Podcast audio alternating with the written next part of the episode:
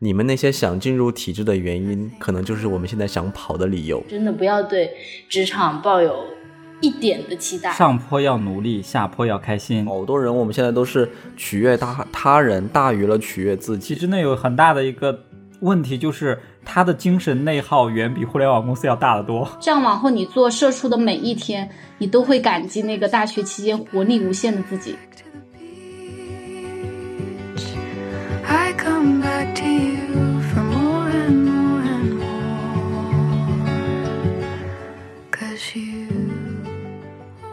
欢迎收听《拘你一下》，我是小影，我是大鱼，我是大熊，我是阿撇。托我们在读女大学生阿撇的福哈，我们的听众们应该是有很多的大学生群体。刚好我跟大熊呢又是 HR，所以今天的话呢，我们就来和大家聊一下大学生校招这件事情。本期呢，因为涉及到较多的干货，所以希望能够给各位找工作的大学生或者是社畜们哈一点点小小的收获。要不我们四个先给大家打个样吧，给大家分享一下自己的校招或者是求职的经历。那就让我们来有请我们这里最最老成的大熊给大家打一个头吧。好，可以，可以，没问题。我觉得我的校招经历算是还挺奇葩的，你说，因为我的我的校招经历是经过四轮的面试，嗯而且中间还挺刺激的。我记得我当时校招的时候，啊、我们有先有第一轮，我们第一轮是那个机考，机考做的是压力测试。后来我才知道，那个压力测试其实会刷掉挺多人的，他的那个刷的那个几率是百分之五十，就是一半儿的人会被砍掉。嗯，压力测试是什么东西啊？我也想问，你们都没有做过吗？我们没有啊，我们那个年代就还没有开始机考这个事情，我觉得机考应该是后面几年才有的。我们这个年代，我们的年代差的也不远呢。啊，因为我去那个公司是压力很大的一个公司 什么公司啊？好想知道啊！啊，这个这个这个好说吗？我不知道这个能不能说不。好说，不好说。嗯，就是所以他第一轮是要就是呃，他是全部就像那个计算机考试一样，所有人进到那个、嗯每个人有一个台式机进去之后，他会给你出一套试卷，然后你要去答题。他那个试卷其实是有。那个阿皮亚应该是之前做过一些什么考试，应该比较熟，就是它会有前后对应。如果你前面你选了一些什么答案，它后边就会再会出一个题，再验证你之前的答案是对不对。所以你很多人有时候他看到前面的题，呃，就会选一些比较正能量的，证明自己压力很大的。但是他后面如果验证系统会判定一个分数，如果你的呃就是那个叫什么率，就是你的诚诚信率吧不够高的话，他也会判定你不过。哦这个题这这么这么智能吗？这个题，好像我有做过，这个是不是类似于那种人格人格测试啊？啊，对对对，就是类似那种大五人格测试。啊、我知道了，好高级呀 然后我们当时是同学好好，呃基本上我们都去了吧，我们所有同学很多都去了，嗯，几乎真的是一半人都会从这个呃机考就被刷掉了。嗯，我们寝室当时三个同学去了，就我一个人通去通过了。哇哦，厉害嘛！看来大熊很能很能扛压。对我抗压能力特别强。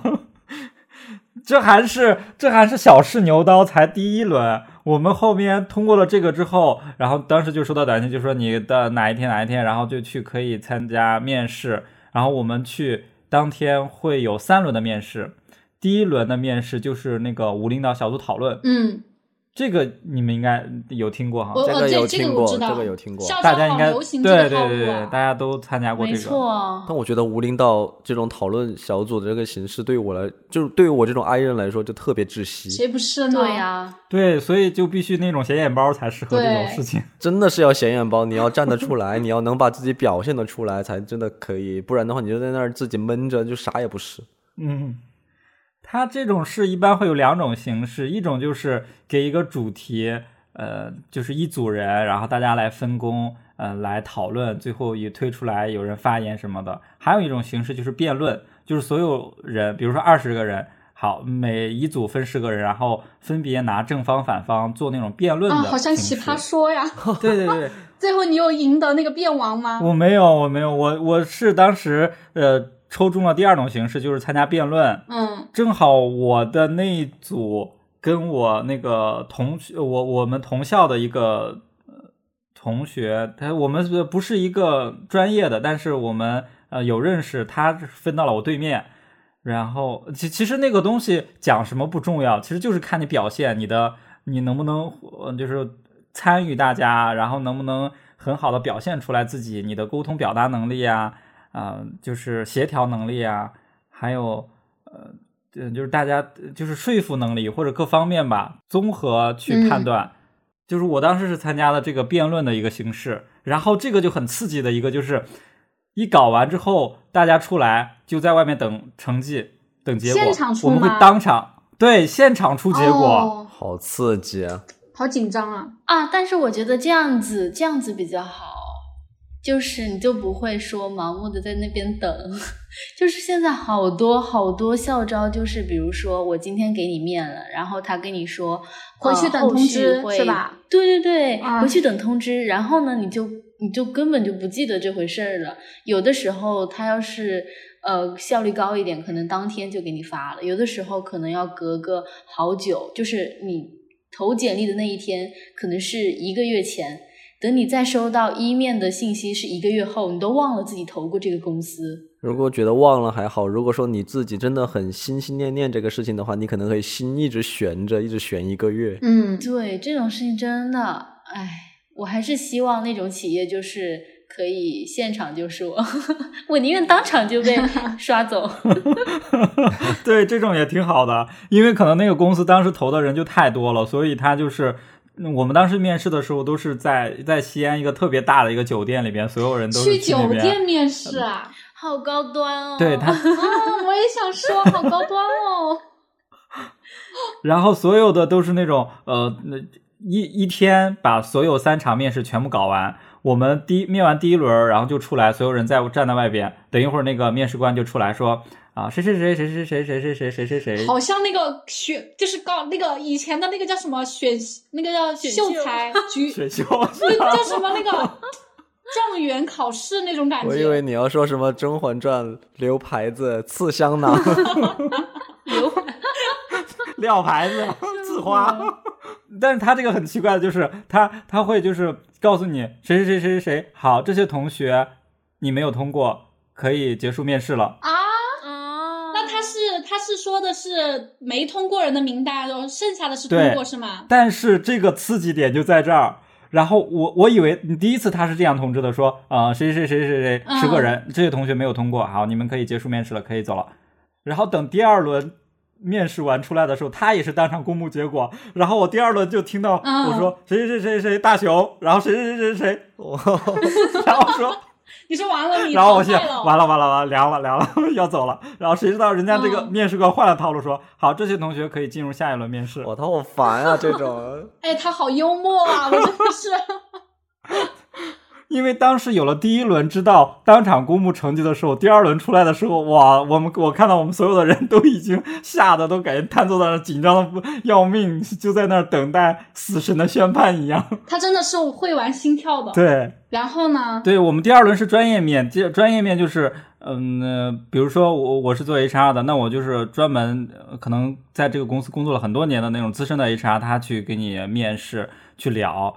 如果要是业务的同学，他会有四轮，HR 面一轮，然后业务的领导面一轮，业务领导面完之后，再大老板再面一轮。所以我们这种是 HR 的，他就本来就是 HR 面 HR，所以中间会少了一轮业务面试，其实还是少了一轮。哦，嗯，然后我们我我第二轮还好，就是正常就面 HR 的一些事情，包括你在学校里做了什么呀，嗯、你实习了什么呀，然后还问你有没有什么爱好呀，最近有没有看书呀，看的书是什么东西呀，就是问了你这些比较常规的问题吧。嗯，这这个倒还好。然后到我印象最深的是到第最后一轮，最后一轮就是 boss 面试，也叫做压力面试。这个不知道你们有经历过没有？我没经历过，但是我好想知道啊！啊，你们没经过压力面试呀、我没有经历过压力面试，哎，我压力面试还挺刺激的，就是这个面试你哭了吗？也也倒没有，但是有的同学还是就是觉得还挺挺挺受打击的。嗯，我可能脸皮比较厚吧。压力面试最后一轮是那个，就是真的是职级级别。我是进了公司之后才知道，我面试的那个人其实是副总裁级别的那个级别很高的。我当时印象最深的是，我到现在都还记得，当时面试的时候他戴了一个手表，那个手表特别的闪，特别的亮。他在面试的时候在动手写字，那个手表晃的时候都闪到了我的眼睛。这就是副总裁的财力吗？对，我的天呐！我当时至今我都印象深刻，记得他那个手表。然后压力面试一般都会问你一些非常细节的问题，然后追着你问，而且还会问一些你根本答不上来的事事情问题，让你就是出丑，让你就是很有压力，不知道怎么回答。就看你在这种情况下你怎么应对。哦，他就是考一个临场反应，他发他问的那些问题，有的就是故意让你答不出来。对对对对，就是故意刁难你。那你还记得他问了什么问题吗？嗯，我好像忘记了耶。他问了一个，他他问了让我讲一个什么 HR，嗯，哦，人人力资源的六大模块儿。嗯，然后我给他讲了，讲完了之后，他说这六大模块儿用英语分别怎么讲？你是面的这个海外的 HR 吗？不是，我不是面的海外的。然后他就你说你你说你是故意的还是不小心的？他肯定是故意的，完全没有准备。我听到这个就懵了，然后我就就赶快想是怎么怎么，就是用一些简单的词汇想糊弄过去。那个那个领导就说：“你确定是这些吗？你确定是这样说的吗？”然后就 就会一直反问你，你就说确定啊，有可能有可能他自己都不知道是什么。我也觉得，他肯定知道。然后你跟他讲一些你实习时候的一些呃经历什么的，他就会追问很多的细节。他说：“你觉得你这样做做的可以吗？有没有什么方法可以做得更好的？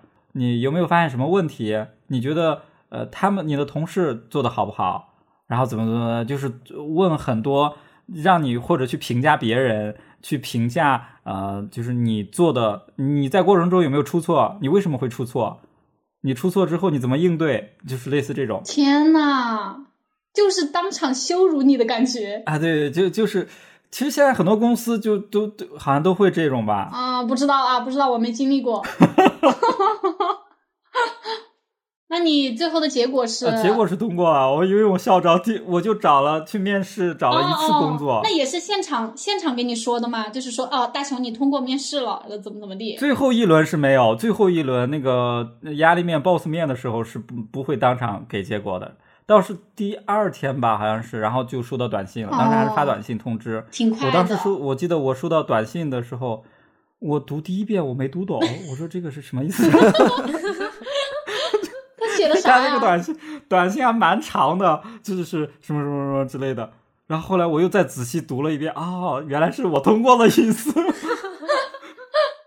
当时还是挺高兴的，因为那个确实，呃，那个公司还挺难面的，嗯很多人去。我们学校去面了好多，只有两个人通过了。哇哦！然然后我们呃，我们学校是就通过了 HR 专业就通过了两个，然后西交大就通过了四个吧。然后我们学校那个除了我之外是另外一个女生，然后那个女生后来人家要留校，最后把这个也放弃了，哇所以我们学校只有我其实去才去了这个岗岗位好厉害！优秀的人才，啊。我的第一场校招经历就分享完了，我不知道这个经历跟你们有没有一些相似点。那跟我是完全没有这个相似点，因为完全没有。因为我自己的校招经历就是完全为零。啊我当时大学一毕业就直接考进了体制，就没有经历过秋招这些，我甚至都没有系统的写过自己的简历。我不知道这件事情是是是一件好事还是遗憾哈。当然是好事啦！你问阿飘，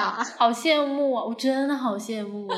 但是你想，我根本就没有经历过这些。那如果说我现在不是一直有一颗想往外跳的心吗，那我跳出来之后，我完全就是一个跟社会脱节的人。我我就没有这方面的经历经验，我更难了。我现在我如果说要出去重新找工作的话，我会比你们这些有经验的人更难去选择。不是说难吧，我觉得是我根本就不知道怎么去选择。但是你即使那会儿经历了校招，你出来也难吧？但至少会有一定会有一定经验。没关系，这种经验不要也可不要也可以的。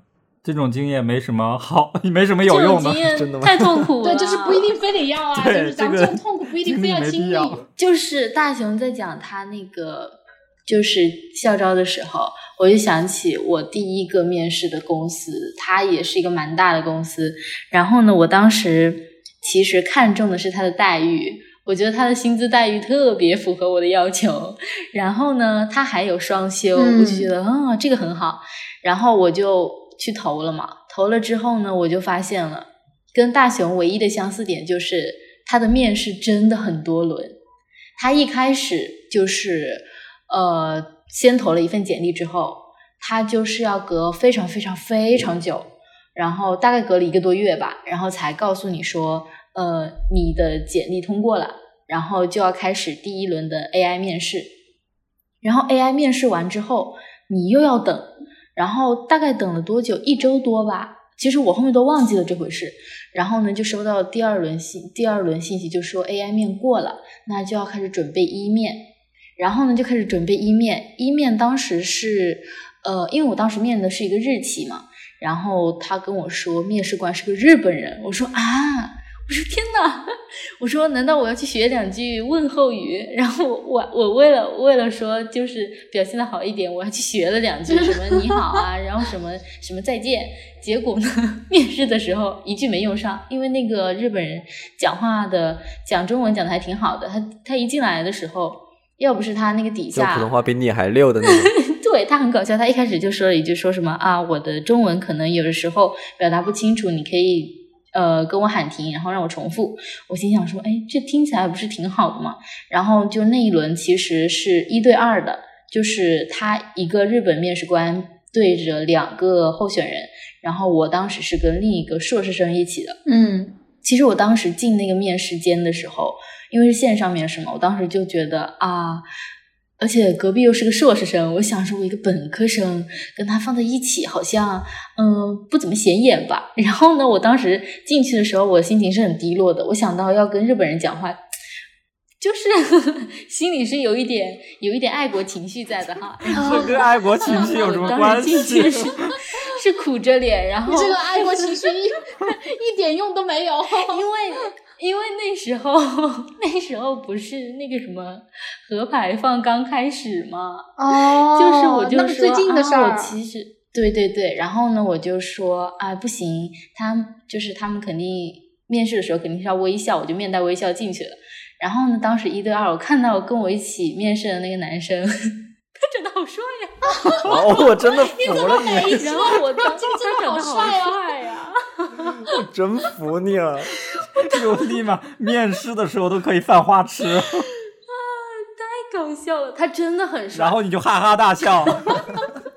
然后我当时我一开始是强颜欢笑进去的，然后后面就开始就是 没有我我后面是真的开，我是笑的发自内心的笑，就是盯着那个男生笑，就是他一讲话的时候，我在边上我就嗯，我说他讲的非常好，非常好。然后呢，当时面完了，其实我当时他就是主要问一些。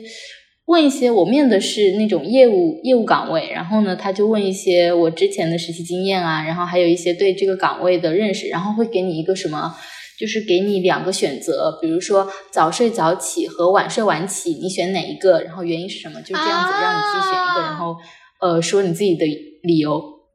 然后当时我都不记得我自己怎么说了，反正我当时觉得自己聊的特别烂，然后我也没抱什么希望。当时呢，我就结束了一面，一面大概就十五分钟吧。然后结束之后呢，我就呃火急火燎的发了个小红书，我说啊、非常感谢，非常感谢今天面试间里那个帅哥，让我这这一轮面试面的非常开心。然后你知道吗？最巧的是什么？那个帅那个帅哥刷到了我那篇小红书，然后我发现他还是个小博主，嗯，然后后面我就我就有看一下他的动态，后面是二面的时候，二面就变成一对一嘛。当时二面的时候也是跟一个日本人，然后还有一个翻译官。当时那二面就明显比一面就是难难的多了一点。然后我想，我心想，我说，呃，这个可能过的几率就更小了。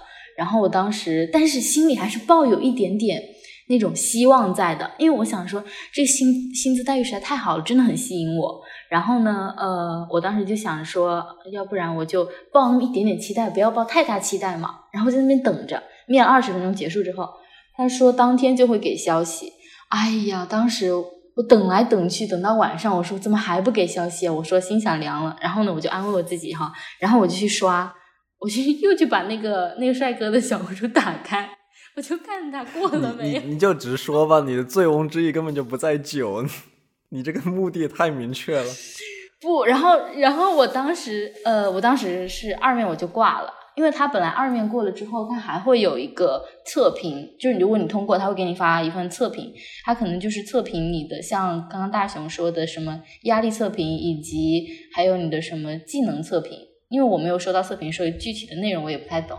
然后你测评完了之后，啊、他还有一个三面，三面就是线下面试，你得去他的总部面试，他总部在上海嘛。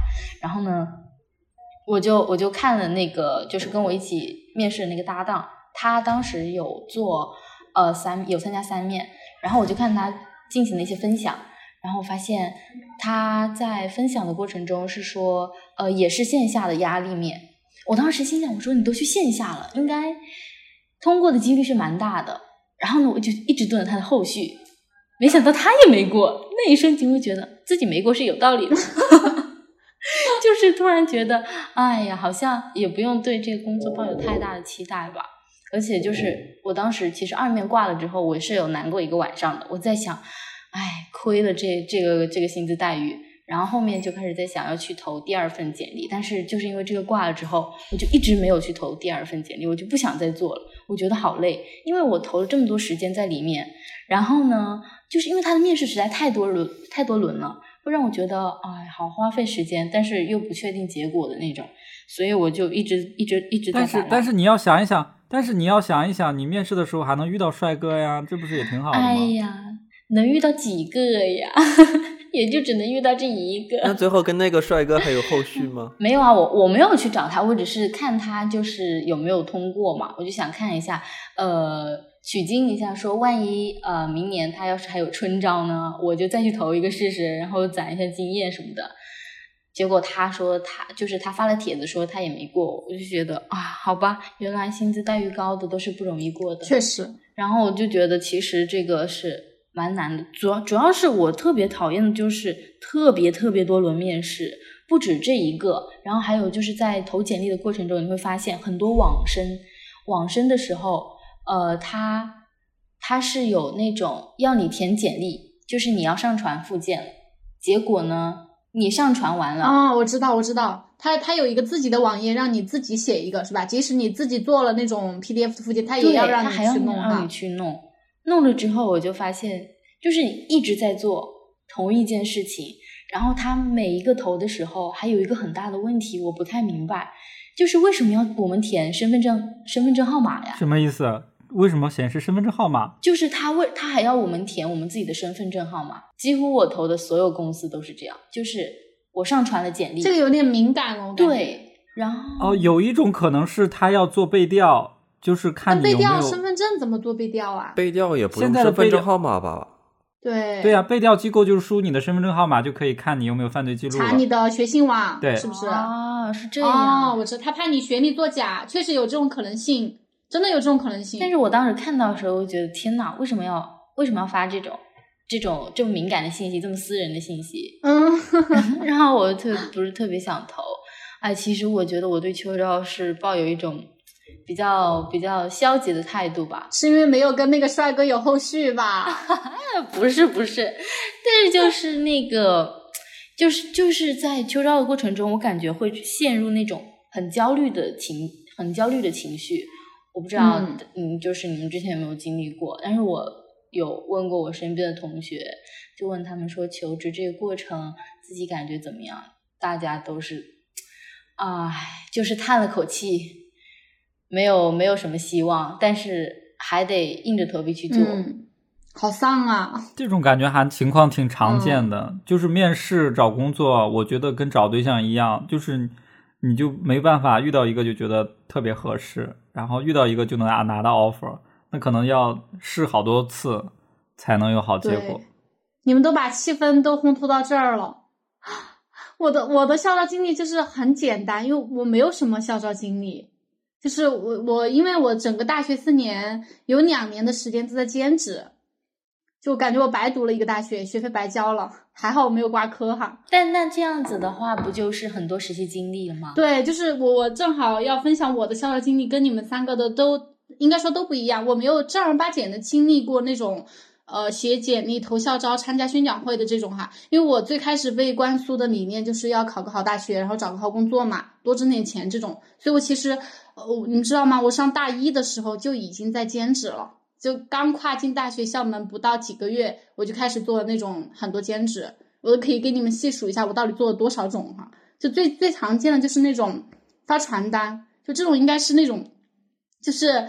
呃，最好找的大学生兼职了，发传单。对，这个这个好像蛮多的，完全无门槛，只要你是个人会说话，我感觉都可以去做这个事情。我也体验过，我也做过。对我大学做了很多，就是比如说像我能想得起来的哈，像销售类的，什么在那种什么沃尔玛超大型超市里面去卖那个酸奶，就说走过路过尝一下我们的这个新酸奶，他会给你个。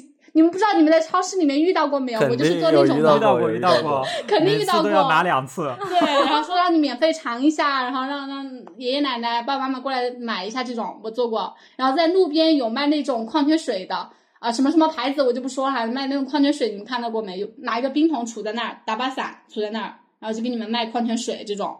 然后还有在那个，就是夏天的时候街边卖的那种，就是。给给路人卖那种冰镇的矿泉水，对对对，就是那种，就是那种，我做的就是那种。然后它也是日结嘛，可能一天一百到一百二不等嘛，一天。啊，还有那种就是在商场边上卖泡面啊，煮个泡面什么的，给你们尝一下。这种所有的这种销售销售类的我全做过。然后工作实习的话，就比如说那种稍微哈稍微正式一点点的，像社工类的那种社区调查，我做过。还有那种事业事业单位的，像是什么档案管理员、文件整理员这种文秘工作哈，我也做过。哇！然后还有什么外企的 HR 实习生、私企的人事助理，我都做过。就是基本上大学四年每一个寒假、暑假，以及说呃可能平时呃学习类的这种空闲的工这种周几的，我都会去做兼职。那我好辛苦啊！我也有很多实习经历，我也有很多实习经历。哦，怪不得我们两个要稍微好了，我知道。我知道你们为什么可以，为什么可以一战就成功？原来我们是输在了这里，但真的很累。我的实习经历也很特别，就是我第一个实习经历是去做那个讲解员。什么讲解员？嗯，我是在一个，就是那个。那个、那个、那个公司也不太好说。呃，没事没事，是是卖什么产品的嘛？类似于就是那种通讯设备，嗯，一家那个那那个叫国国家企业吧，就是国企，就是那个 他他有那个展示，国家企业好容易猜到啊！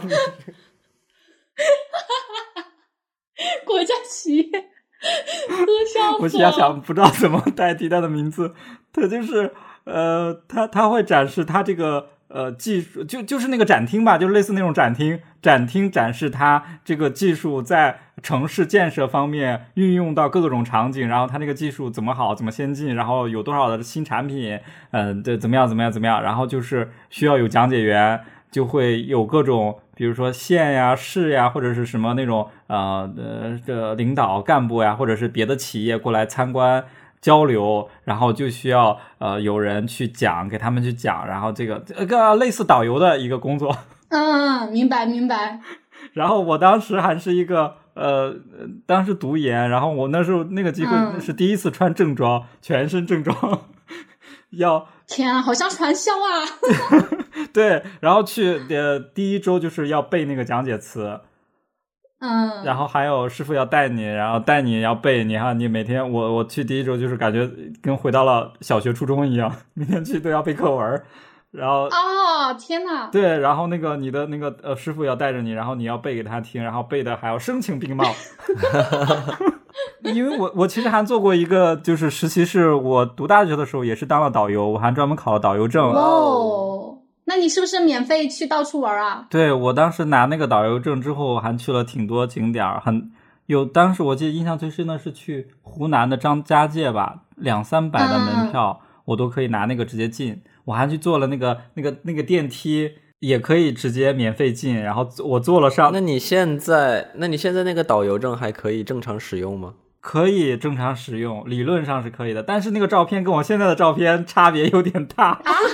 导游证它有那个，比如说它有时效的吗？它多久要更新一次？是有这样的吗？其实它那个证上是没有的，它是一个呃那个芯片后背后有个芯片 IC 卡，它它每年是需要去那个导游、呃旅行社去挂靠，然后去激活的。但是，一般的那个景点，它也不会有机器去查你这个东西是不是激活的，它只是看你这个证就可以然后。只要你有这个证就可以了。但是我感觉大鱼问大鱼问这个，你是不是想去考一个？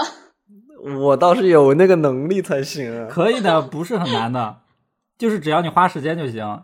然后我还去做过一个实习，才才那个就是很很特别的一个体验，就是我在读研的时候就去做那个兼职辅导员儿，嗯然后就我是在研二的时候，然后带那个大一的一个别的学院的大一的一个班一个年级的一个兼职辅导员，然后每天还要去查寝，呃，就是周日的时候就要去点名看那个学生来了没来，哦，然后还要跟着我们的书记去帮他开会写会议纪要，就是乱七八糟，还要去做那种有学生突然找不到了，或者是说有一些呃心理问题呀、哦，你要打他的那个紧紧急联系人是不是？对，还去去他家做家访呢。哇，我觉得那个体验真的让我 毕生难忘。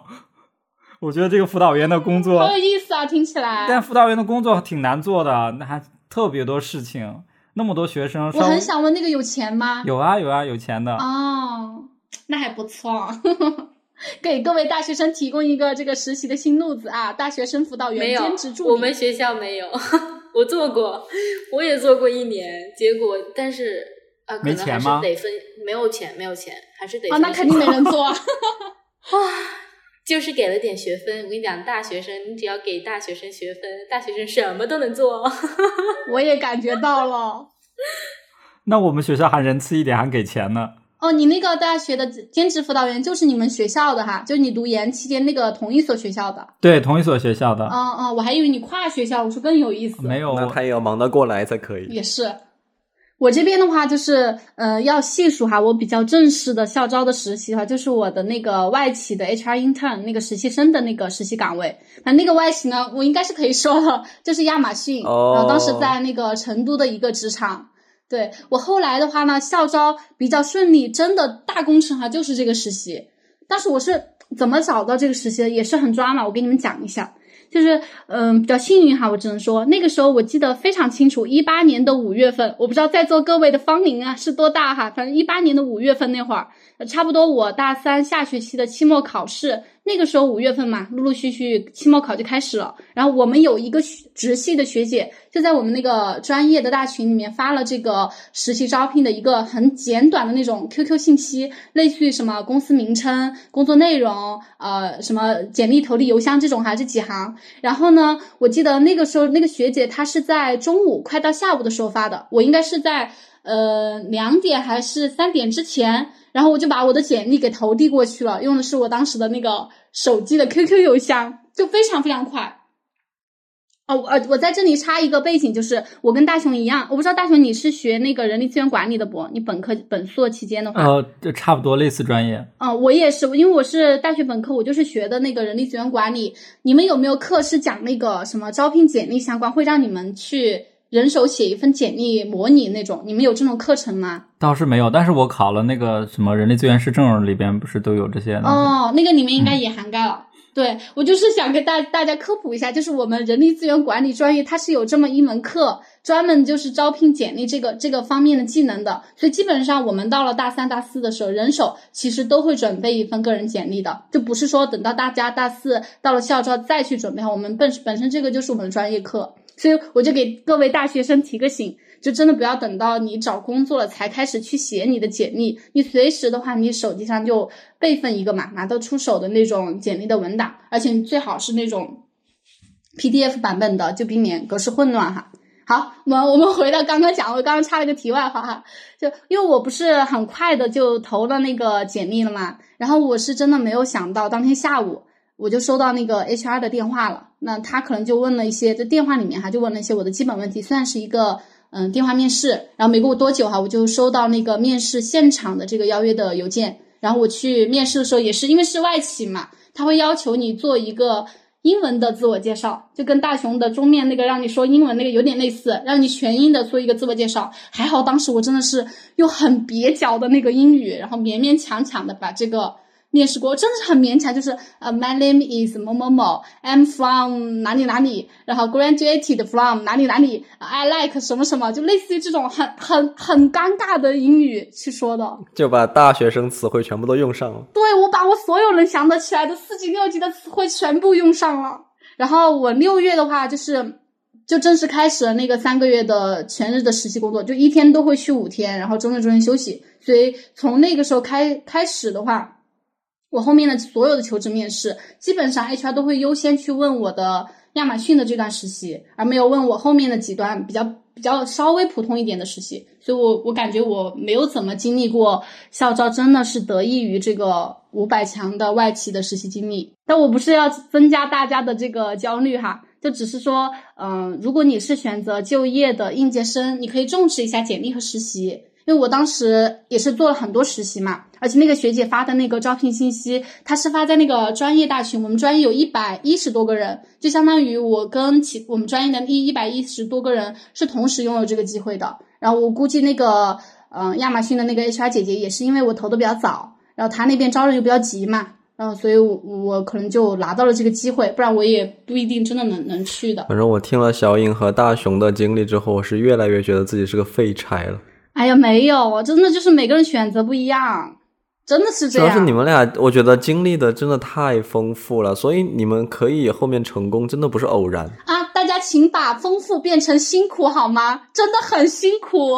然后阿皮亚现在是我们这四个人里面真的是唯一一个大学生，我们几个都跟大学什么 有一定的年龄代沟了，而且呃，阿皮亚的话可能刚好是今年二零二四届的应届的一个。呃，秋招的这个面试生哈，我不知道你们现在是不是分为考研党、考公党、考雅思、托福党，然后还有什么苦逼投简历找工作的社畜党，你们应该是都都分为这几个党派了哈。对对对，因为现在就是临近毕业了嘛，就是还是要确定自己的方向，然后现在也就是也快考研啦、考公啊，时间都到了，就是该确定方向的都确定好了。嗯，哎，那刚好哎，我们我们四个人就是分别。就选择了不同的拍戏，你像大鱼是选那个嗯体制类嘛，大熊选的是读研，然后我就选的是就业。你现在就正在那个大四的实习嘛，那我们可能浅聊一下当时 做出这个择业的选择的原因啊，以及我们后面都怎么样了。大鱼先来吧，你个体制类的，你个体制内的，好像在讽刺他一样，是什么被排挤是我的命运。没有没有羡慕。唉，说到考公呢，那可能大家更多的就会听到说劝大家考公和考公好的方面的一些建议和意见。那可能今天大家从我这儿呢就听不到这么多比较正向的一些东西了，因为我作为一个 围城内的人呢，今天就要说一些。体制内没有那么好的一些方面，给到大家一些参考，就大家不要去盲目的去看待考公这件事情，因为现在大家对于普体进入体制的一个普遍看法就是稳定、旱涝保收、躺平、上岸即退休这些这些固定的一些印象，但我想告诉大家的是，现在的体制已经早就不是以前的那个体制了。你们那些想进入体制的原因，可能就是我们现在想跑的理由。首先，我们就先说到那个体制，大家觉得体制稳定的这个问题哈。那稳定，那确实是稳定，这个无可厚非。就只要你不存在什么违纪违法，就不会被开除、被优化，这种这种是不会有的。跟企业相比的话，然后每个月也是按时把钱打到你的工资卡上，然后也是不会有什么变动的。但可能大家不太知道的是，这几年其实大家都不呃都知道外界的经济环境不太好嘛。这种经济环境的不好，其实也有影响到体制。现在就连体制也都有濒临那种降薪啊，甚至是发不出来工资的这种情况，可能大家都觉得不可置信，但这个是确实是有的，而且很多地方都已经出现了这样的情况。而且在体制内，就真的你这一辈子。也就发不了什么财。就说说白了，就你你就别指望你这，但是你们的隐形福利很高呀。但那些隐形福利，你真的你指望这个来发财的话，是你真的是攒不下来钱的，很难攒下钱。嗯然后我举个例子吧，就是大家都知道，呃，比如说在大厂工作，呃，很不稳定，容易被优化，对但是大厂的工资待遇一般普遍很高的呀。对，就是呃这么说吧，就同样工作一年，可能大在大厂挣的，我在体制给得干三年，就这是一个很直观的一个事情。就我不知道大家怎么去想这个，怎么去比较哈？大家可能会觉得，那如果我从长远来看，从宏观来看，那是不是我在体制这种稳定的环境下，我可以就是持续收入？但是在大厂的话呢，可能我就比如说，我哪怕我干一年，我比你三年都挣得多，但是我有可能干完这一年我就走人了，就对，可能大家会有裁员。对，但嗯可能大家就会有这样的一些顾虑。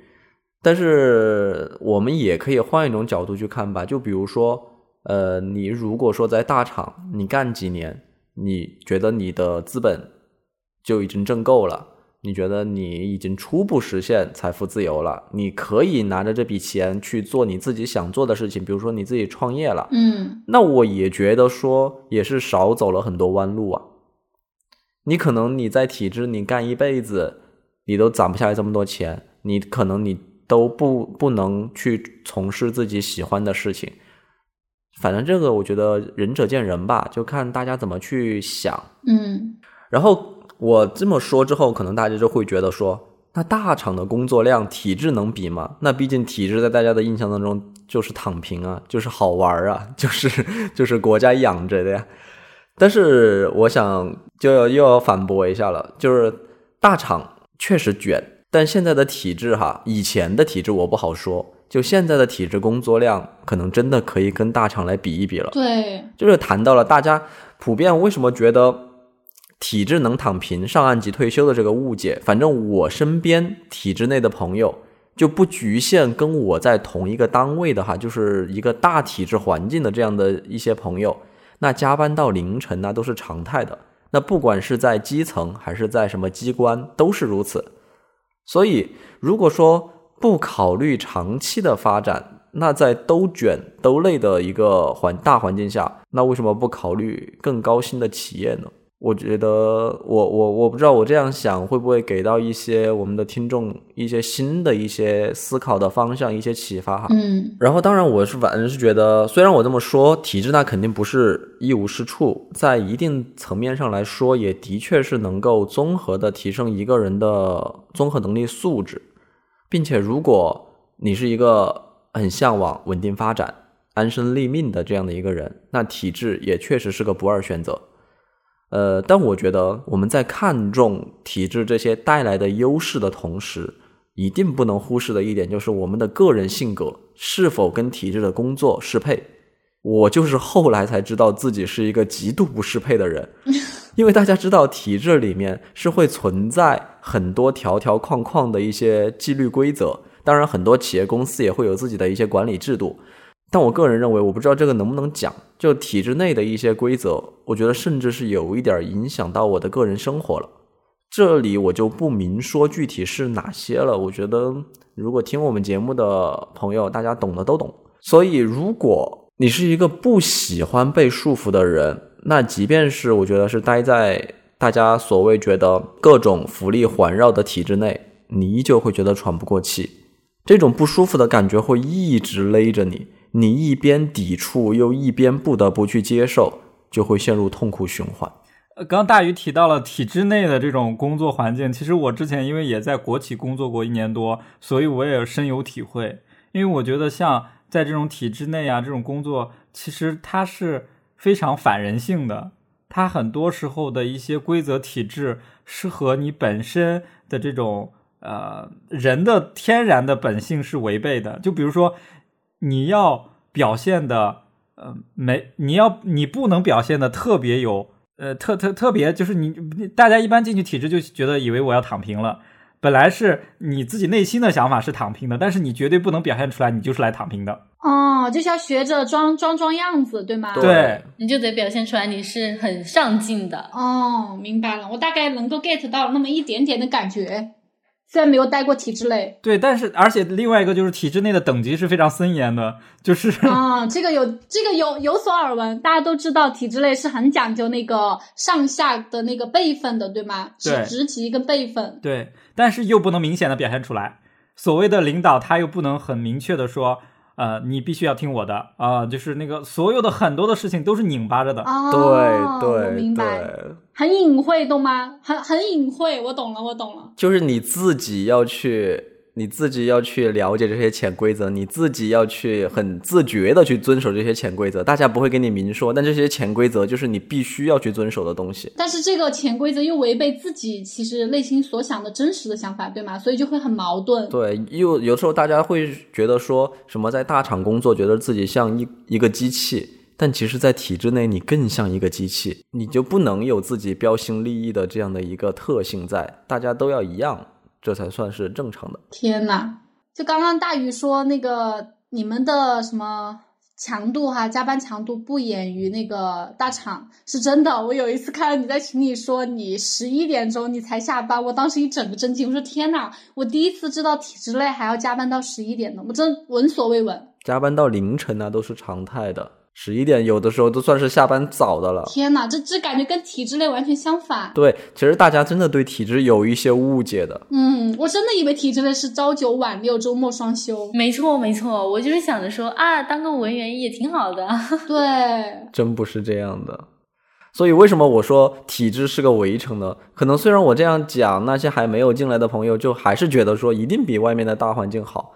那我也不全盘否定，我只是觉得就不要去跟风的选择。你与其去跟风，你还不如就跟自跟随自己的心，你自己想做什么，你自己先去做。你不要去大家外面听风就是雨的，真的不是这个样子的。而且我觉得体制内还有一个很大的问题，我因为我体验了体制内，又去了互联网公司这种的，就是体制内有很大的一个问题，就是他的精神内耗远比互联网公司要大得多。非常赞同。对，他特别容易让你引起精神内耗，就因为他有很多莫名其妙的潜规则，然后你要去遵守吗？还是你不要去遵守？别人都遵守了，我要遵守吗？今天我说这句话是不是得罪了我这个同事？然后我这个同事这样对我，是不是想给我穿小鞋？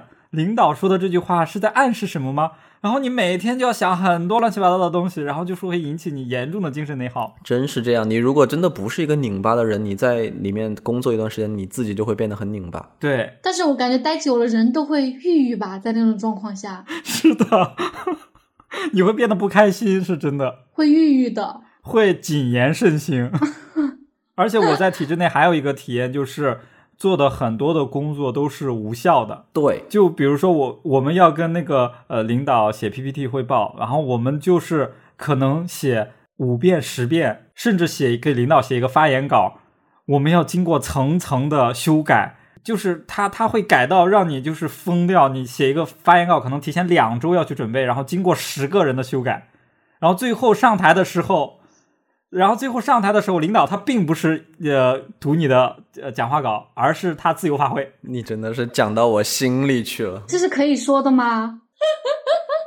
这个这个会不会是传说中的红头文件啊？这个好说吗？这也不是红头文件，就是比如说开个大会就要写一个文件，我们开一个项目的启动会就要领导上去讲话，然后那那你就要写了。你其实写这个稿最开始的时候，就是我们下面下面这种干活的这种人，嗯嗯写完了之后呢，我们要给我们自己 HR 体系的这些大领导看，大领导肯定要提个两三次吧，两三次意见让你改，改完了之后呢，领导的稿子是要给领导的办公室的人去改的。然后办公，他们领导办公室又分呃上下级，先是下边的呃写稿的人先对我们呈上去的稿子 改一次，然后他的领导再改一次，他的领导可能改个两三次，改完了之后，这可能就经过了十版的改过了，这个这个稿子已经面目全非了。但他最后还是临场发挥。对呀、所以我真的，我真的，我从我一直都觉得我做的工作就是悄悄说话，我在时尚雕花。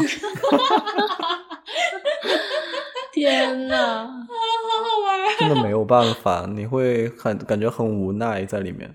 刚刚大雄说的那个让我想到了设计行业流传的一个梗，就是说要改个什么设计方案，说改个什么红色加那个黑色加那个黄色，改个七八遍，最后甲方说我要第一稿。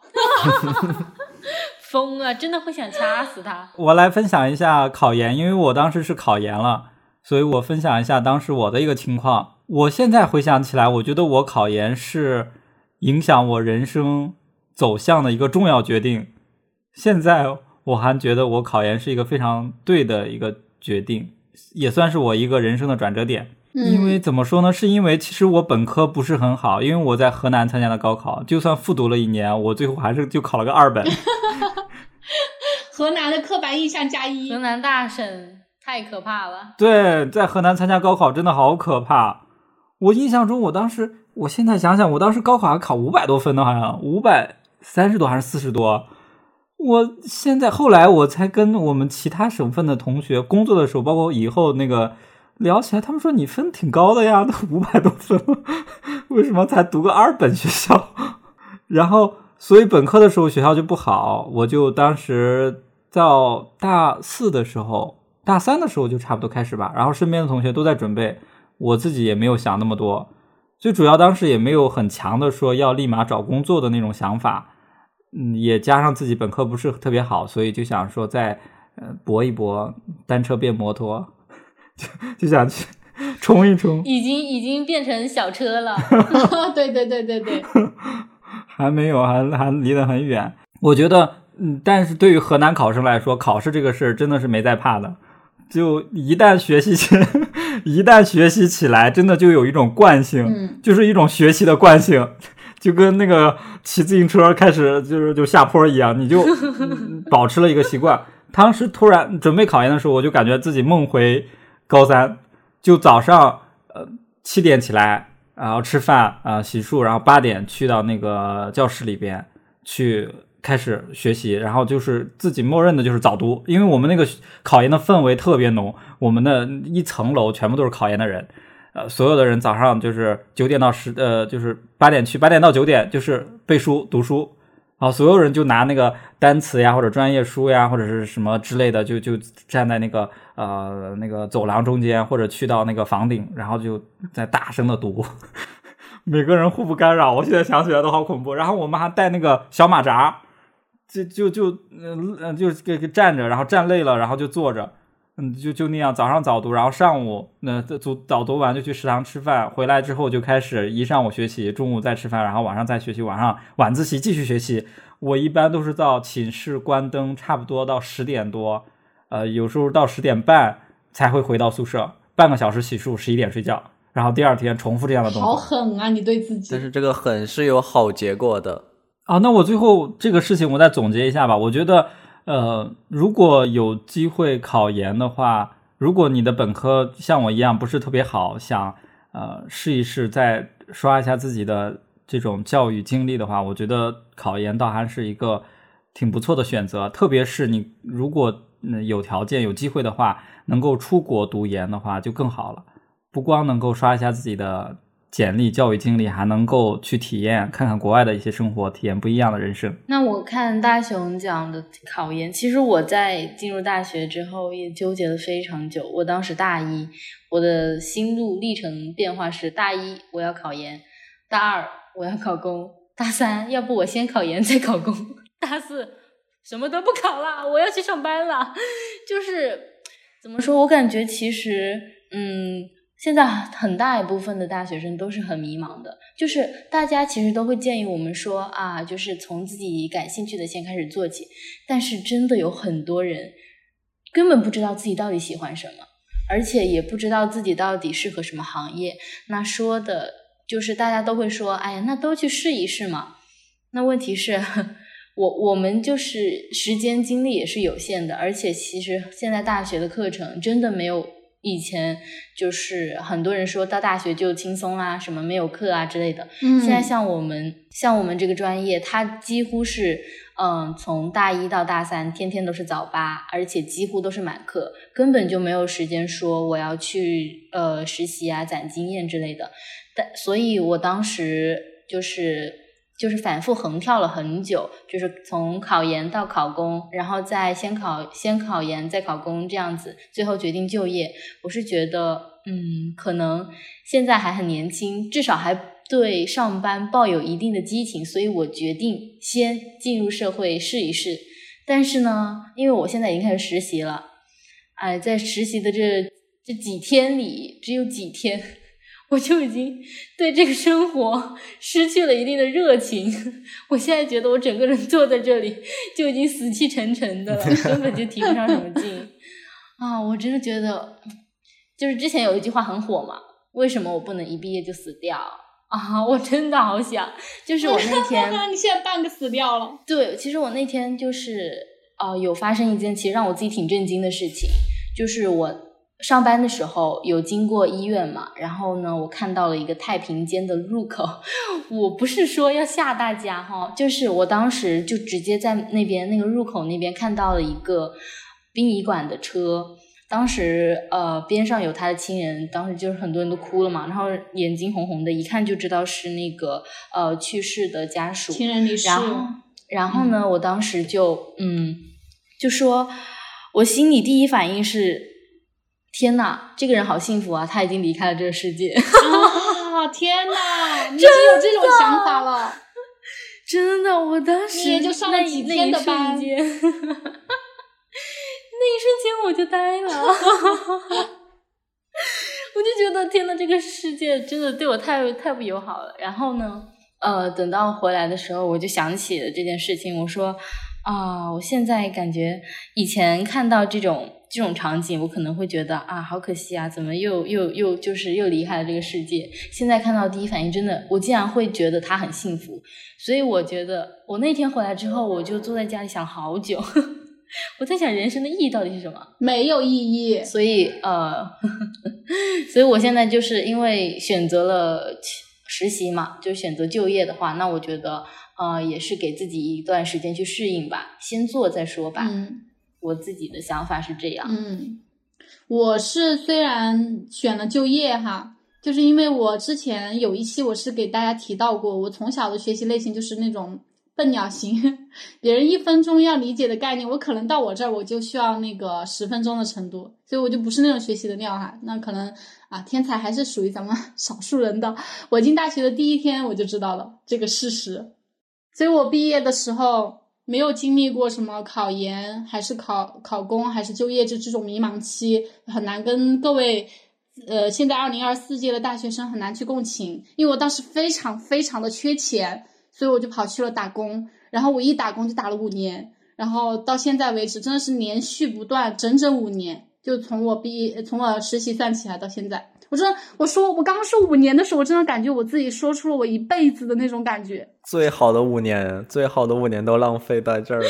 我感觉你上班，你的上班五年活力比我这个上班五天的还有活力。现在看阿皮亚，感觉他已经工作了十年的社会经验。对，我刚想说啊，我刚听阿卡说他上了几天的实习，然后觉得自己可能要要死了，但是我说我上了五年，我天，我，嗯，就是整个身心俱疲。对，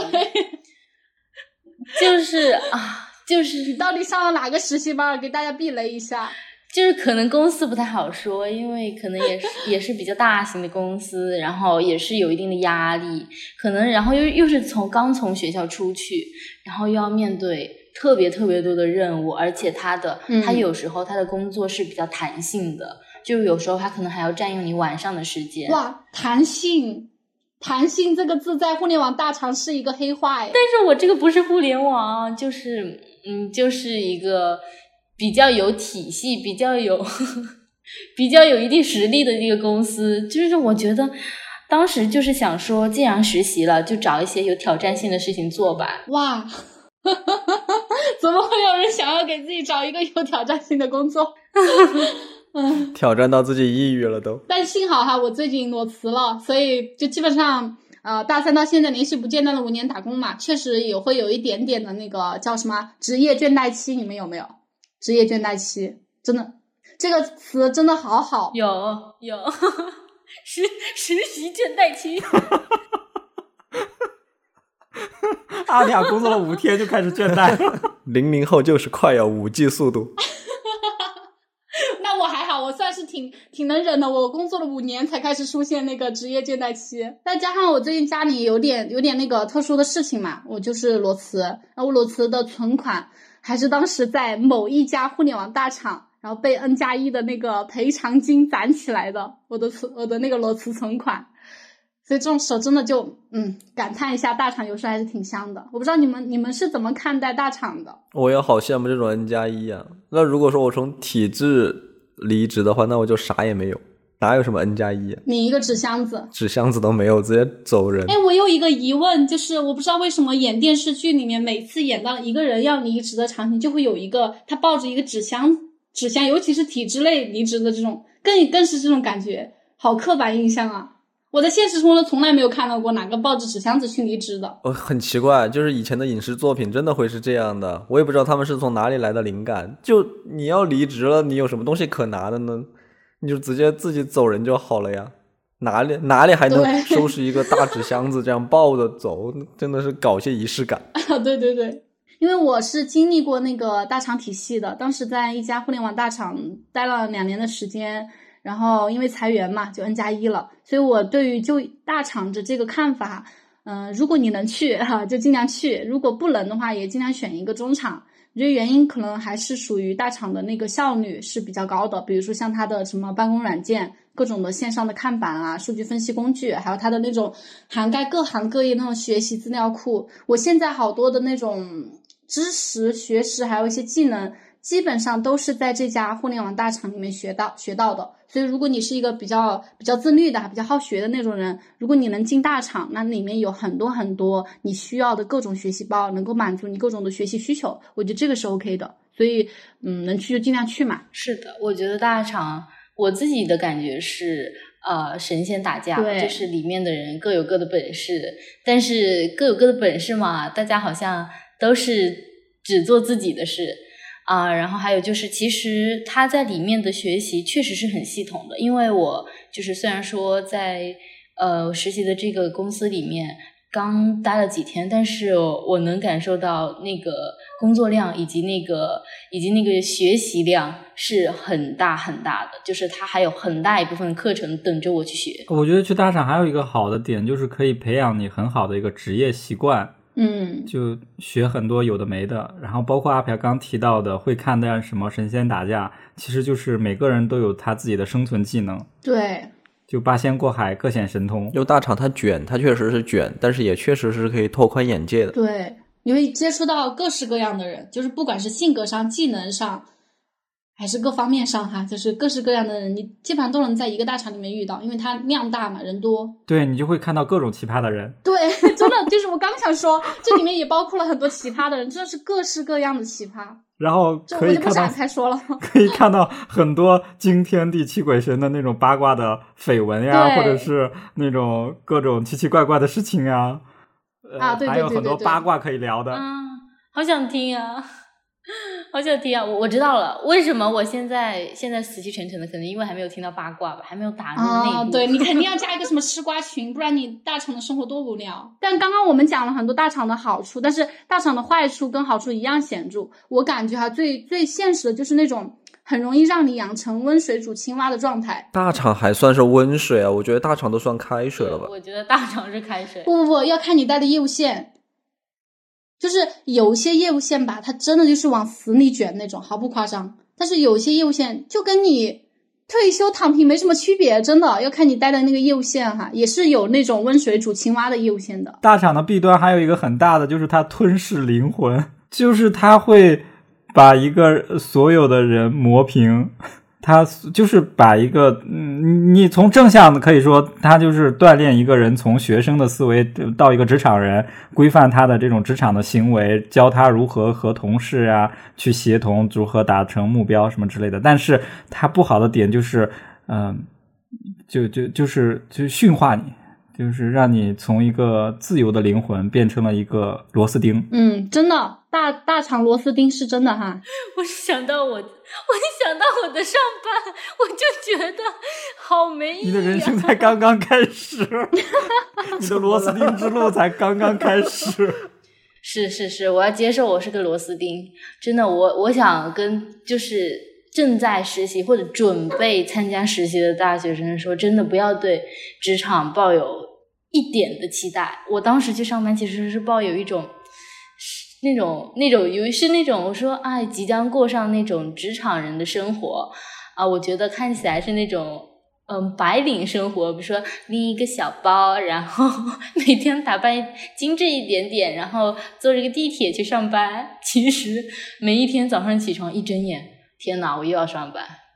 然后坐在地铁上，我感觉那个怨气都能把这个地铁给炸了。上班之后才发现自己不是陆小葵，是吧？就刚刚阿皮亚分享的那个拿 offer。还有就是校招面试以及实习都挺难的。其实我是想说，即使你们拿到了满意的 offer，入职了满意的公司，也不会一劳永逸。反正过不了几年的话，你就会厌倦。甚至不用几年，还是阿卡，呃，五天的时间就已经让他厌倦了，厌倦了。我甚至今天都在想，我现在我甚至今天都在想，我要不要去提离职啊？对，上班五天，然后周周一离职，我真的觉得太快了。现在零零后，咱们就是稳一稳好吗？虽然你的灵魂已经被玷污了，但是真的离职还是挺常有的事。就比如说我哈，我到现在我应该是可以呃呃公开说的哈，就是我不是毕业工作到现在应该有五年，满打满算哈五年的时间，我其实是换了超过五份工作的。那确实是换了很多。对，所以其实这个里面包含了主动跟被动，被动离职的偏多一点点，因为大家都知道前几年经历了那个疫情三年嘛。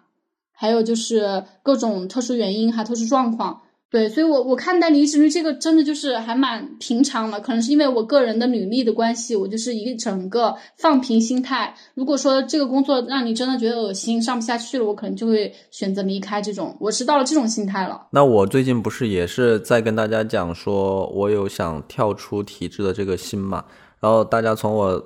这之前分享的这些来看，也知道我对这个体质也是没有什么可留念的了。就除了我刚刚讲的那些，我认为体质可能不太好的那些方面，嗯，我其实我觉得我刚刚讲的那些方面最重要的一点，对于我来讲哈，就是我觉得我个人的性格跟体质不适配这一点，就是因为它不适配，导致我整个人的性格，其实，在工作这几年，我发生了一个翻天覆地的一个变化。就我以前。可能会比现在更开朗一点，我以前会比现在的话更多一点，但是工作这几年就慢慢慢慢的就变成了一个越来越闷的一个人。就我可能以前估计我我我都想不到我以前是什么样子了，估计我以前还是个 E 人呢，但现在都已经哀到地心的那种感觉了，所以就想跳出体制，做回 E 人。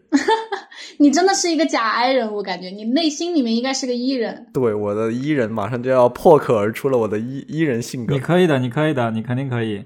其实我觉得应届生离职这个，好像现在在现当下的情况都是一个挺常见的一个情况。特别是我现在在互联网公司，我们公司的校招的四零，据我观察也差不多就一年吧。因为从我进公司以来，我看到之前我们部门有招了三个校招生。他们都是不到一年就离职了。嗯，我觉得现在年轻人就特别秉持一个想法，就是开心最重要。对呀，挣的钱我抑郁了都还不够我去看看病的。对，此处不留爷自有留爷处，这儿让我干的不爽，我立马走人。对，以以前我们就是可能我那时候工作的时候，大家很多都是呃，可能很多是经济压力吧，大家就觉得哇，这个公司给的钱挺多的，我不管怎么样，我都会坚持下来，熬下来。但现在大家很多，嗯，就是在经济方面也没有太大的压力，然后也见过了很多的世面，就是包括也看过了很，不管是自己亲身经历，还是说从网上呀，从其他渠道获取到的这种信息，也大概会有很多其他方面的了解，所以就大家不会把想法不会那么狭隘，那么局限于自己，就是。最追求自己内心本心的开不开心、高不高兴？你惹我不高兴了，我在这干的不爽了，那我就要走。我觉得这样也蛮好的，就是遵从你自心自己的内心的想法。你真的不开心，你确实在这个工作中也很痛苦，你也干不出来特别好的成绩，你还不如早点走，然后换一个自己喜欢的，说不定换了之后你会发展的更好。对，但其实很多人不敢离职的原因。估计就是想到可能家里啊，家里不同意啊，或者是考虑到家人的情绪。但你，我就觉得在考虑家人情绪的同时，那你也太忽略自己的情绪了吧？我觉得好多人我们现在都是取悦他他人大于了取悦自己，你自己都取悦不了，你还要去取悦谁啊？对，要把自己先放在第一位。是啊，就是那个悦己经济。你像我们爸妈那个年代，七零后、八零后，就老是会被教导什么要要吃苦、要付出、要忍让、要珍惜这种理念。但是你看我们现在九零后、零零后身上就没剩下这种，没剩下什么了，更多还是为自己考虑。我感觉还有一个就是理想跟现实的差距，也是会导致很多大学生或者说刚毕业没多几年的这种员工会会有离职率高的这样的现象。我先说大学生这个方面哈，就是就是公司它确实不养闲人，是真的。就是一个工作岗位的产生，它肯定是因为有一些问题，然后需要去解，需要你去解决的，所以把你招进来是解决问题的。然后你可能你刚入职就会发现很多落差，比如说哈，很很很显著的就是，呃，这儿是那种形式化的办公流程，然后那儿又是那个什么牛头不对马嘴的沟通，呃一会儿要学那个铁梯救火，一会儿要学那个女娲补天。对，但企业这个角度也挺狗，企业这个角度也挺狗的，就是他们到底懂不懂什么是大学生？就字面意思就是还在上大学的学生，所以他们就会说要求你又要沟通技能，又要技术，要团队协作，我觉得还是会有点夸张了。大学生本来就没有什么经验，现在不都把大学生的生都已经改成了畜生的生了吗？都没把大家当人看了，都已经。对，那社畜的畜也是畜生啊，我感觉都不是人了，这样。对呀、但是对于一个公司来说，很少有公司愿意花很多的成本去去培养一个大学生。对这个也是需要很大的成本的。对，所以现在之前就在网上刷到很多，就是大学生刚入职会犯的一些不可思议的错误。我就特别想 听那个阿飘到时候给我们分享你的你或者你你的同学有没有什么在工作中犯的一些不可思议的错误。对，回击一下，哎我其实很好奇，那些整顿职场的大学生，这零零后，他们整顿完职场之后，他们去到下个公司，他们之前的这个行为真的会影响到他们的背调吗？我觉得应该还好吧，还好吧，我觉得，我觉得是挺挺那个的。所以说，大学生也也不全是是那种，也是有一定顾虑的，对，也不全是敢说敢当的那种，就还是会有顾虑。就是我们听的传闻是零零后整顿职场，但实际上有没有整顿到位哈，也不知道。问题是 零零后翘得起这个职场吗？我们最后也是要被毒打的。是呀，反正我们我们说了这么多什么校招啊、就业啊，都还不是因为我们都是穷鬼，不然谁来上班啊？谁偷走了我的富二代人生？对吧？所以真正能够拯救就业的，可能就真的只有暴富哈。如果我们能为财务自由做点什么呢？真的我哭死。真的太难了，这道题太难了。我觉得我这辈子，我一直在想，我这辈子还能实现财富自由这回事情吗？我觉得在实现财富自由的前期，那就只有埋头苦干去赚钱吧，利用自己的各种时间去打破信息差，去尽可能的去了解更多的东西。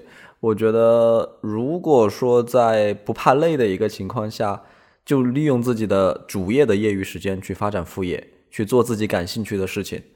就如果说你真的足够幸运的话，那就真的是可以把自己热爱的事业发展成自己的主业。那那换句话来说，这个也也就是自己创业了。嗯、对，所以我觉得实现财富自由的一个终极形态，就是除了买彩票的那种一夜暴富，那就几乎是只能走向创业的这一条路了。所以，如果说是要走创业的话，那在创业之前去积累各种的经验啊，或者去试错呀，或者去各种走弯路啊，那都是一个必经的过程。为了财富自由，咬咬牙冲冲！我觉得财富自由还有一个重要的点，就是要控制好自己的欲望。欲望，对，嗯，没错。阿比亚感觉深有点同感。我我是能感受到，因为我觉得是，尤其是像我们这种呃年轻人吧，可能会有那种，比如说那种奢侈消费，就是有那种心理，就是觉得啊，觉得自己好像入职场了，是不是应该买一点那种嗯，什么什么包包奖励一下自己哈。你是不是看那个穿 Prada 的女王看多了？没有，但是其实是很正常的。但是我觉得这种这种欲望是没有必要的，而且我现在很深刻的认识到，这种是那种什么超前超前消费，因为我自己是没有这个习惯，但是偶尔会冒出这种念头，我就会及时把它掐掉，因为我觉得这不是我这个不是我自己呃经济能力以及我自己赚钱能力所能承担的一些欲望，所以我觉得这个过度消费是真的。嗯，很需要我们去注意的一个点。对，这好像就是那个小红书这样刷那个什么消费降级，是不是？对对对，我觉得精简消费才是最终目的，不然就是被资本家裹挟着走了。如果你还是大学生的话，真的我哭死！一定要趁现在精力充沛的时候多经营你们的自媒体。我真的好后悔，我大学没干点什么自媒体，不然我现在就是某小红书的网红博主了。对，就是比如说什么呃某书啊、某抖啊、某 B 啊，等一下 这个某 B 听起来好像有点奇怪，不好意思不好意思，某站啊某站，甚至我们的那个小宇宙哈也是可以尽早做起来的，就趁你们还是大学生的时候，就如果你已经毕业了的话，也不要担心，反正我个人的行为准则就是任何时候开始一件事情都不晚，任何时候。就我之前有一次听到一期播客，我我也给你们分享一下。那个播客我不知道有没有发到我们那个群里哈，如果有应该是发了的。它的那个标题叫做“百岁人生”，既然有可能活到一百岁，那不如重新来设计一下这个人生轨迹。你们你们对这个标题有印象吗？有印象，我我有印象，你是分享过的。那那我应该是发过给你们。对对对，反正这个标题 还挺长的，大家有时间的话可以去听一下，或者直接去看这本书。它这本书的名字就叫做《百岁人生》。在那个微信读书上是有这个书的，可以去看。他想表达的就是，我们以后真的很有可能会活到一百岁，甚至是更长。那么我们现在的这个三阶段人生，比如说像呃上学、就业、退休这三阶段的人生哈，就会完完全全的颠覆重来。就业这个阶段肯定就会被拉得很长，像我们前段时间听到的爆出来的那个什么六六十岁退休哈，很可能到我们这一代就是七十岁，真的是很有可能的。而且那个多重就业身份也会是一个必然的现象，所以我还是比较支持刚刚大鱼说的那个斜杠青年多做副业、多创业的这个想法。就可能斜杠青年这个标签哈，未来有可能是我们每一个人的标签了，就而不是说我们少数现在的某某一某一类人或者某几类人。就最后还是希望大家早点实现财富自由吧。然后我们几个脱离校园太久的老腊肉，不是通过阿皮亚这个女大学生了解到，我们二四届的应届生其实有很多没有拿到那个秋招的 offer 哈。我听阿皮亚说，你们室友都没有拿到是吗？对，因为确实就是有网上有一句非常流行的话，说二三届秋招是魔鬼级别，但是二四届的秋招就是地狱级别。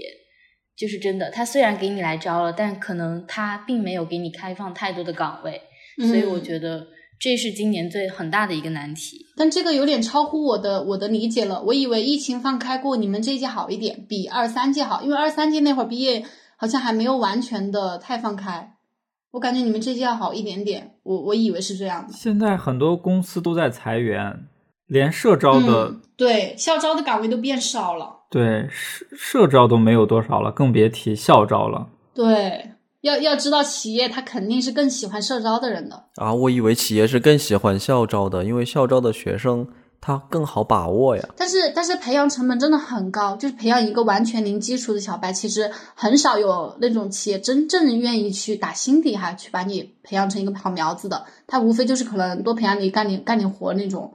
我就感觉哦，对，所以就是实习嘛，实习期就是让你使劲打杂。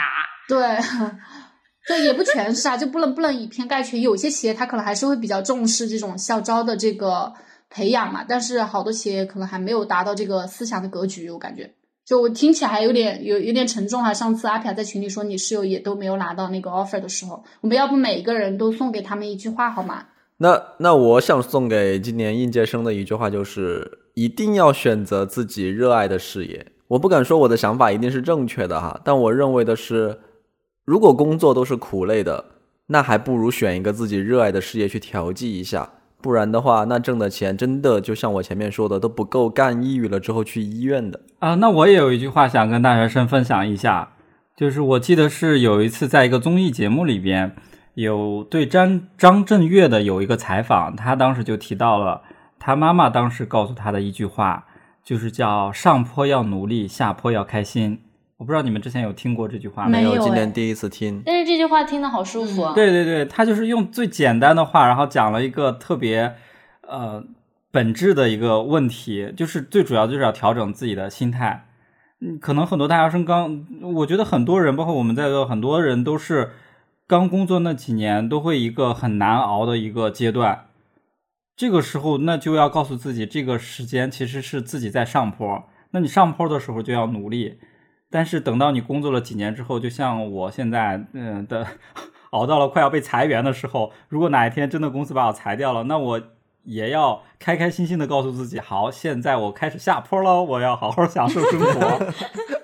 我要开始开跑车喽。所以我觉得这个心态决定好女人的一生。立马改正我的心态。那其实我就想跟跟我同届或者说未来几届的毕业生说，我觉得这在这个年纪其实充满无力感的，因为大学给了我更广阔的视野，但是却能没却没能让我拥有与此匹配的能力去改变自己的现状。然后呢，我前段时间听到了李健老师在他的一一次演唱会上，应该是说了一句话，他说：“希望所有人能够生活的简单轻松，不需要很努力就能过上更好的生活。尤其是那些刚毕业的朋友，少经受挫折和磨难，不经受挫折和磨难是更好的。”那其实这句话，我觉得是作为年轻人说我最想听到的话。我真的不觉得苦难能给我带来更多，但是我觉得。偶尔的磨难可能是能让自己成长，但是我觉得不接受磨难就能让自己成长的更快乐。我觉得这才是一件我们真正想要去追求的事情。那最后我就想说，希望我们不用乘风，也不用破浪，就能够轻松自在。祝福你们，也祝福我。我要送给二零二四届的应届生一段话，就是厉兵秣马，趁着还没有踏入那个社畜的行列，趁着你精力充沛的时候。你就多去体验人生，多做一些平时不敢做的事情，多学点技能，然后多拍点照片，多拍点视频，多记录。这样往后你做社畜的每一天，你都会感激那个大学期间活力无限的自己。而且这些点滴的瞬间，很可能哈会成为你往后好多好多好多年的精神食粮。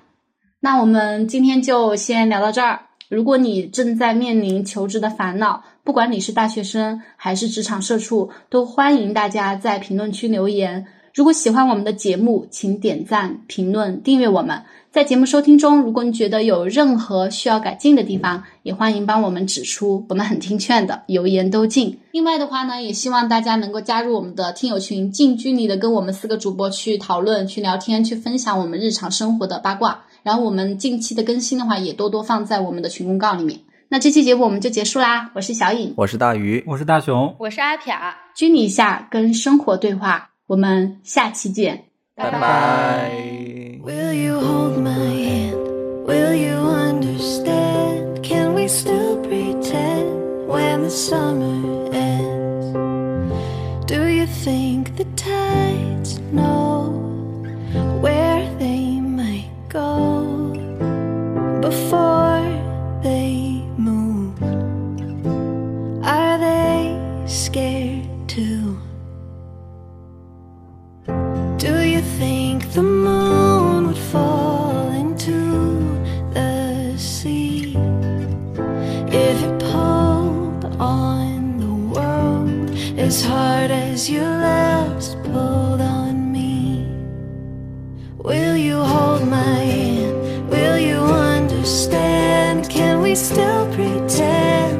The summer ends Nothing needs to hurt Our wait. I have learned how to love you when the sun